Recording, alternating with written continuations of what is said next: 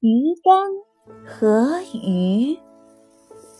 有两个饥饿的人得到了上帝的恩赐：一根鱼竿和一篓鲜活的鱼。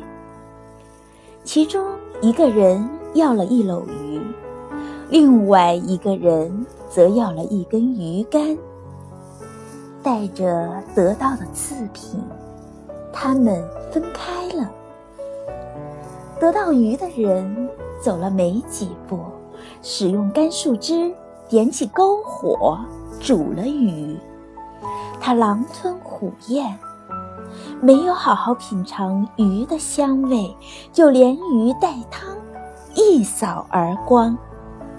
没过几天，他再也得不到新的食物，终于饿死在空鱼篓旁边。另外，选择鱼竿的人只能继续选择忍饥挨饿。他一边边地向海边走去，准备钓鱼充饥。可是，当他看见不远处那蔚蓝的大海时，他最后的一点力气也使完了，他也只能带着无尽的遗憾撒手人。还。上帝摇了摇头，决心再发一次慈悲。于是，又有两个饥饿的人得到了上帝恩赐的一根鱼竿和一篓鲜活的鱼。这次，这两个人并没有各奔东西。而是商定相互协作，一起去寻找有鱼的大海。一路上，他们饿了时，每次只煮一条鱼充饥。